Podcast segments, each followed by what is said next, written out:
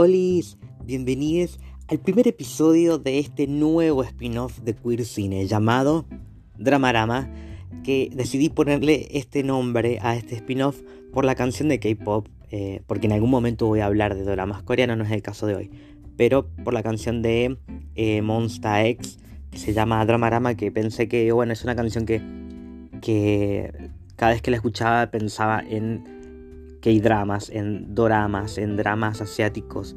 Y en este caso, en este spin-off, voy a hablar sobre eso, pero específicamente los del tipo BL, conocidos así para el público que consumimos de cualquier contenido em, de Asia, pero que somos de cualquier otro continente, le decimos BL a las historias de entre chicos, historias de amor. Voice Love significa BL o BL. Em, y en el caso de hoy, para hacer el primer episodio, voy a hablar sobre Turn Type, una, una, ¿cómo decirle? Una serie, una novela, un drama. Un drama del 2019 de Tailandia. ¿Y de qué se trata? Type es un novato, alto y guapo, homofóbico. Su vida se pone para arriba, patas arriba, cuando llega a la universidad y tiene que compartir su habitación con Tar, un músico abiertamente gay.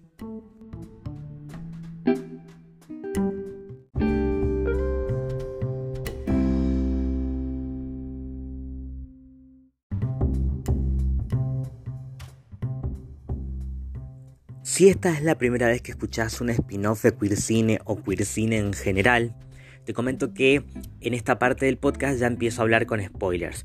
Pero justamente con Dramarama lo que va a pasar es que no voy a hablar específicamente sobre todo lo que pasa, sino más que nada hacer una bajada de línea, un poco de entender también el contexto diferente que hay de un contenido que, podemos consumir de países asiáticos que están casi en la otra punta del mundo, para por lo menos para mí, que yo estoy en Argentina, en Mendoza, estoy más cerca de Chile que de, Buenos Aires, por si no sos de Argentina, para que más o menos te ubiques. Y mm, el tema acá no, no me importa a mí tanto de si me gustó el drama o no, porque para eso tenés otros podcasts y otras formas de hablar sobre el tema. Pero todo lo que solemos hacer, acá, en, no solamente en Queer Cine, sino también en los spin-offs, en los distintos spin-offs, eh, que los podés encontrar acá en Spotify en el mismo perfil es de hacer un análisis con respecto a la comunidad LGBTQ en general. ¿Qué pasa con este drama, con este drama tailandés? Em, me voy a concentrar un poco más en la primera temporada. Son dos temporadas de 12 episodios cada una, donde justo los últimos episodios hay un especial también. Los últimos episodios son más largos, pero alrededor de la duración de los, principios, los primeros los primeros capítulos de entre 50 minutos y una hora. Pero los últimos dos, por lo menos, de la primera temporada duran una hora y media cada uno.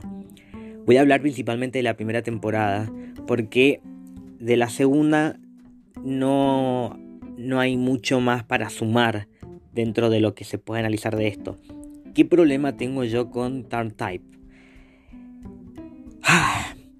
Yo tenía muchas expectativas, porque investigando sobre todos los eh, las series BL que existen y que se han convertido en populares para por lo menos para el público latinoamericano es que esta era una de las más nombradas una de las que fue una de las primeras dentro de esta ola de series BL que hay porque no es que sucede desde hace mucho sino hace un par de años 3, 4 años nomás eh, hay unas más interesantes que otras y de diferentes países. Esta estaba entre las más comentadas y con el fandom más activo. Me pasó que tenía muchas expectativas y no estuvo a la altura de lo que yo esperaba. No es que yo esperara mucho, pero tenía la esperanza de, por lo menos, ver lo que yo he consumido de Tailandia un poco. Tenía como cierta información previa y acá no me pasa que se cumpla mucho con esto. Sí, por ejemplo, sí me pasa con, con respecto a contra los prejuicios. Sé que en Tailandia, particularmente con la comunidad trans, que existe un poco más de visibilidad a la hora de eh, el cupo laboral. Lo, comparo con Argentina principalmente, ¿no? Es la primera comparación que puedo hacer en relación a otros lugares. Pero Tailandia, por ejemplo, incluso considera a las mujeres trans como un tercer género, tiene, forma parte de, de el idioma tailandés, esa palabra, que en este momento no recuerdo. Pero con respecto a la, la comunidad gay, está un poco más aceptada a nivel social. Pero justamente por eso yo tenía la esperanza de, bueno, entonces vamos a encontrarnos con cosas más avanzadas de lo que podríamos encontrarnos desde este otro lado del charco. Y la verdad que no, porque tranquilamente podría haber pasado. No, esta historia obviamente que es completamente gay por el hecho de que comenzamos con un conflicto en el que tenemos a un protagonista que es gay abiertamente gay, que no tiene ningún problema de contar que a él le gustan los chicos, y por otro lado un chico que es homofóbico, con una justificación completamente ridícula, que no comparto para nada, porque el hecho de que él haya sido abusado de niño no quiere decir que esto debería convertirlo en homofóbico. Entiendo por qué, pero no tiene sentido. Más allá de eso, que ya enseguida me voy a, explayar un poco más. Pero mm, el problema e, está aún más en el vínculo que hay entre ellos dos, de cómo se empieza a dar todo. Por parte de eh, Tarn, que es como el, chico gay, el, el, más lindo, el más canchero, em, lo empieza a acosar un poco para molestarlo, pero también porque le gustaba. Y ese acoso no está bueno, en ningún sentido, ni como venganza. Entiendo que es una ficción y que tiene momentos de comedia, aunque mucho no me reí. Pero eso es acoso, no debería ser romantizado como lo plantea después la novela, porque es una novela donde una telenovela donde acá lo que más importa es el amor que surge entre ellos. Y por otro lado, Type, siendo homofóbico, em, y entre otras cosas, no tampoco justifica la forma en que él manipula a Tarn sus sentimientos y luego su relación. Como todo esto está mal. de que haya onda entre ellos dos, eso sí te lo creo. Eso te lo creo de una porque se nota que hay una chispa ahí, aunque los besos son medio apagados, pero creo que la mayoría de, las, los besos que he visto yo entre los tailandeses son parecidos. Eh, el tema va por el lado de el vínculo tóxico que hay. Y eso no es romantizable. No, a esta altura de la deconstrucción que considero que prefiero consumir, no está bueno. Eh, la novela no es mala, pero y entiendo que por parte de Tailandia probablemente esto es mucho más común. A ver si nos ponemos a hablar de lo que por ejemplo en, Argentina se consume a través de la televisión por cable, eh, o no de aire también, principalmente. Acá se ven muchas novelas turcas. Y en Turquía existe mucha homofobia, pero una forma violenta y mucho machismo. Entonces generalmente las historias son sobre mujeres que sufren, pero que sufren por ser tontas, porque así es como se escriben los personajes, porque obviamente están escritos por hombres machistas. Y em, nunca pueden ser felices, nunca pueden ellas valerse por sí mismas porque su sistema y por que sus leyes no se lo permiten. y no se podría ni pensar en una historia de amor entre dos personas del mismo género, en una de estas novelas. Directamente discriminación y nada de profundidad y menos representación. Así que olvídate, por ahora en Turquía no va a pasar. En Tailandia sí hay representación, sí hay eh, una gran comunidad gay y una gran comunidad trans y hay mucho activismo, pero a lo que yo voy es que falta encontrar una forma responsable de mostrar vínculos entre estas personas, porque tranquilamente si fuera una historia entre un chico y una chica, o entre un hombre y una, mujer trans, lo que sea, la historia entre estos vínculos sería lo mismo porque existe manipulación, existe abuso de, poder, eh, existe eh, muchas cosas, eh, acoso, como dije más temprano, como muchas cosas que no está bien romantizar. Si hubiera quedado como comedia solamente, está bien, pero si me lo estás vendiendo como romance, no te lo creo, porque no es, no es que esto me va a educar el, día de mañana si yo quiero tener una relación con alguien y voy a pensar, bueno, esto en Tailandia pasó porque en una novela yo lo vi, entonces voy a hacer lo mismo. No, obviamente que no, porque ya tengo mis propias convicciones en, qué es lo que yo pretendo en una relación. Pero justamente por esto, en que yo eh, tengo cierta idea de lo que considero que es sano y responsable afectivamente, eh, creo que estas cosas no están buenas. Mostrarlas como si fuera algo lindo, como si fuera algo romántico, no lo es. Eh, y eso es lo que me la rebaja con una historia que me parecía muy interesante porque ahora sí me meto con el personaje de Type. Eh, la novela se llama Tar Type porque se mezclaron los nombres de ellos, se juntan como cuando se shipean o cuando como las parejas, como De, Jennifer y, Ben Affleck, por ejemplo, que la, pareja le pone el nombre de una, un pedacito del nombre de cada uno de los integrantes de la pareja. Acá es como que juntaron los nombres, Star Type, que es la pareja que termina formándose, que en la segunda temporada, después lo vemos siete años después avanzados en, la, ficción, porque pasó un año nada más entre temporada y temporada en la que ellos ya están viviendo juntos y que tienen otros conflictos, donde también hay manipulación. Creo que em, el problema está en mostrar desde una historia dramática y en este caso romántica también, demostrar los deseos de un personaje que podría ser em, eh, empático que al final no se profundiza.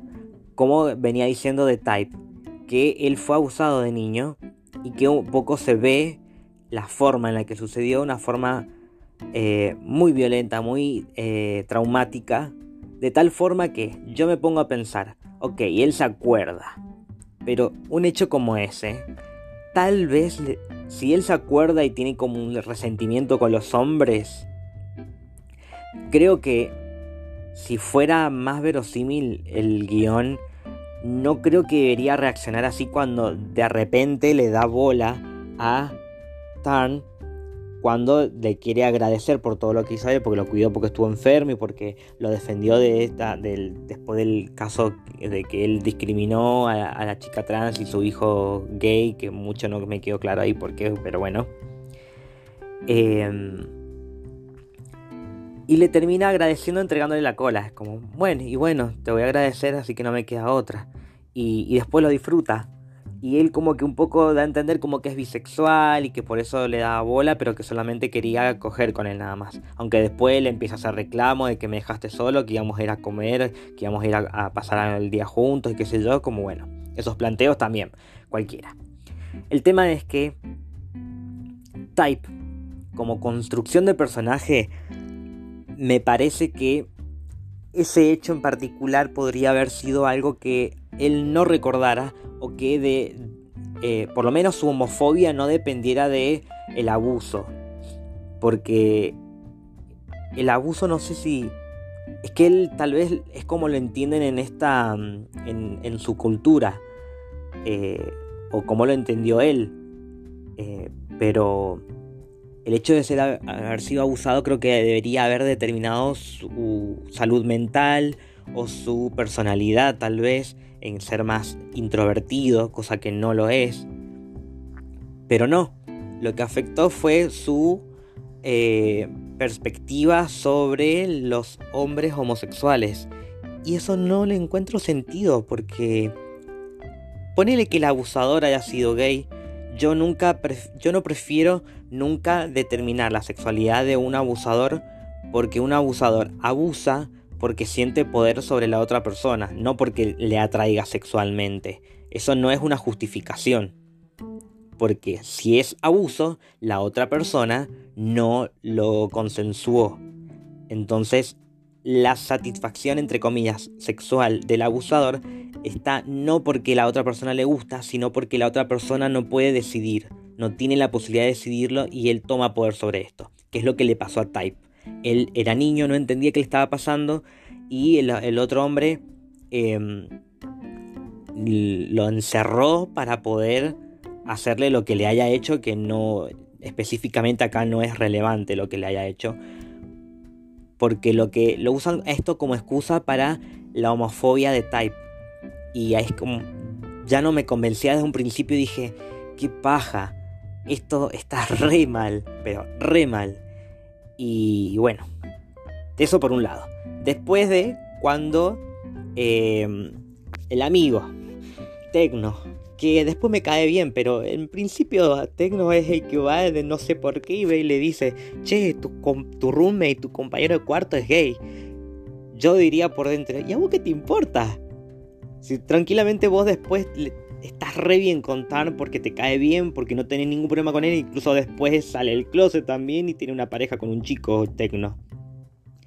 Entonces, ¿por qué le importa que su amigo que es homofóbico sepa que su compañero de cuarto es gay? Es como diciendo, acá hay un conflicto, voy a ir yo a abrir la boca. ¿Qué tan importante era para él que después está tratando de decirle todo el tiempo, che, pero eh, media pila, portate bien con él, que te cuidado cuando estás enfermo, qué sé yo? Otra forma de empezar mal todo. Podrían haberlo planteado de otra forma. Bueno, y esto todo en el primer episodio, ¿eh? Porque Tarn es un chico que sí me pareció interesante el personaje porque él es seguro de sí mismo, ha tenido parejas antes, tiene un poco de, eh, un poco de ego, un poco mucho de ego, porque después vamos enterándonos que, eh, por lo menos lo que él dice, como que Em, tiene como este, este carisma, podemos decirlo, del, chico que tiene confianza en sí mismo y que no tiene miedo a mostrar su orientación sexual cuando se trata de eh, las relaciones sociales en general, eh, sin ser estereotipado, por suerte, cosa que también acá sí tiene un punto a favor esta, este drama pero después, cuando comienza la guerra, entre comillas, entre ellos dos y que empiezan a pelearse, Tarn empieza a acosarlo, como si esto, que en realidad sí es como el punto débil de Type, porque Type todo el tiempo dice no, no, no, no, no, no, no, porque a mí no me gustan los hombres, en vez de, que se podría haber sido violento, qué sé yo, decir, che, todo bien, pero a mí no me toques, cuando se quiso ir, como que bueno, después terminó cediendo porque quería vengarse, supuestamente. Pero Tarn lo que hace, en vez de ignorarlo o de enseñarle, lo empieza a acosar. Le da un beso cuando el otro está dormido, tiene fiebre. Eh, y cuando, cuando cogen es como eh, también el otro... Fue todo muy raro. No, no, no, no, no, no, eso también no, no. Está todo mal, todo mal con eso. Después, como dije más temprano, los planteos que se empiezan a hacer entre ellos cuando en realidad lo que pasó fue como algo que no puedo explicar porque no sé por qué pasó cuando por parte de Type él decía que era como un amigo sexual, un amigo con derecho. Eh, se estaba enamorando y le hace planteos como de pareja, cosa que incluso estando en pareja también es como un planteo innecesario. Pero también eso no es romantizable. Romantizable, no sé si se puede, si está bien dicho eso, pero... Eh, yo hubiera preferido ver que entre ellos, qué sé yo, que así como en algún momento Tan lo cuida a Type cuando está enfermo, eh, le dice que le va a ir a comprar las sábanas y pasen el día juntos, de tener conversaciones entre ellos donde comparten algo más. Eso sí está re bien. Que los personajes tengan cosas ah, tal vez un poquito más interesantes para contar por su lado, como por ejemplo eh, cuando Type hace deporte y que sea algo que a él lo motive a hacer algo con respecto a eso, o, o Turn cuando, cuando mm, em, con, sus estudios, con su carrera, lo que sea, Es como que, que la historia está centrada en la relación entre ellos dos, relación tóxica por cierto, y como que en 12 episodios tenías mucho para contar y cada vez los conflictos me daban cada vez más paja. Entonces creo que em, se podría lograr algo mucho más interesante, pero acá el, freno lo pone la, la, cultura tailandesa con respecto a ciertos temas, porque si bien hay mucha eh, visibilidad desde la diversidad eh, sexual y de género, falta aprender sobre responsabilidad afectiva y sobre relaciones sanas. Si me lo mostraban como un drama trágico hubiera sido mejor y no como un romance, insisto. Pero romance esto no debería ser. Por eso a mí no me terminó de convencer. Este spin-off llamado Dramarama se va a tratar, va a tratar, porque bueno, hay algunos dramas que son muy largos, pero vamos a tratar de cada semana, cada lunes tener un nuevo episodio y vamos a tratar de variar entre los países, pero como eh, esta es una ola que viene del de, el continente asiático, van a ser todos contenidos asiáticos. Pronto les voy a dar la posibilidad de, si no tienen cómo verla, si, la, si no la vieron aún y escucharon este episodio, si la vieron, bueno, ustedes tienen sus propios métodos, pero si no, o porque quieren volver a verla y no, y no encuentran los links o qué sé yo, pronto voy a, voy a pasarles de alguna forma, porque lamentablemente ni esta ni ninguna serie de L se puede ver desde Latinoamérica de forma legal porque no están en ninguna plataforma. Hay algunas plataformas como actualmente Netflix de a poquito, pero muy de a poquito Star Plus y eh, la vieja y conocida Drama Fever. Eh, no, perdón, ya no existe más Drama Fever. Vicky. Que se pueden ver dramas asiáticos, pero no hay ninguno BL. Por lo menos ninguno de los que vamos a hablar en este podcast. Así que lamentablemente hay que recurrir a los rincones de internet. No tenemos otra opción más que esa. Y si no sabes cómo encontrarlos, bueno, ya dentro de poquito voy a tratar de proveer esa posibilidad para, la, para el fandom de queer cine. Mientras tanto, espero que les te haya gustado este episodio. Em, no, te olvides de seguirnos en Instagram, arroba monstruos del closet, donde ahí compartimos eh, lo digo en plural porque no soy el único haciendo todo esto, pero por más que escuchen mi voz más seguidos, escuchas todos los episodios. Todos los días tenemos episodios nuevos. Lunes con Drama Rama hablando de series BL. Martes, La Jaula de las Locas es la columna que hago yo en el programa de Tren Cinéfilo de Radio, que lo subimos todos los martes. Donde ahí hablo, más que nada, trato de hablar de películas o series más mainstream, de estrenos recientes, ese tipo de cosas. Los miércoles, pantalla invisible, películas bizarras, básicamente. Jueves, nuevo spin-off donde hablo eh, en Docu Queer de documentales LGBTQ. Los viernes son series. Y los sábados el, clásico ya episodio con Dana y espero que regresen ahí Cassandra y Tere que han tenido como inconvenientes, pero ya vamos a volver a ajustar el equipo que teníamos el año pasado, donde hablamos de películas, pero siempre con un análisis sobre el contexto del, país, la época y principalmente la comunidad LGBTQ eh, con respecto a esa película que vayamos a ver, que no casi muy pocas veces hablamos de películas recientes. Tratamos de variar entre el contenido. Pero todo esto lo encuentran no solamente en Spotify, si lo estás escuchando ahora obviamente, sino en diferentes plataformas em, de forma gratuita, gratuita. Pero bueno, se vienen cositas, así que bueno, atención, arroba monstruos de closet, ahí te vas a poder enterar de todo. Y cualquier consulta que tengas o sugerencia o lo que quieras hacer, nos puedes escribir en por privado o en el grupo de Telegram que el link de invitación lo vas a encontrar en la descripción de arroba monstruos del closet en Instagram. Creo que ya dije todo lo que tenía que decir.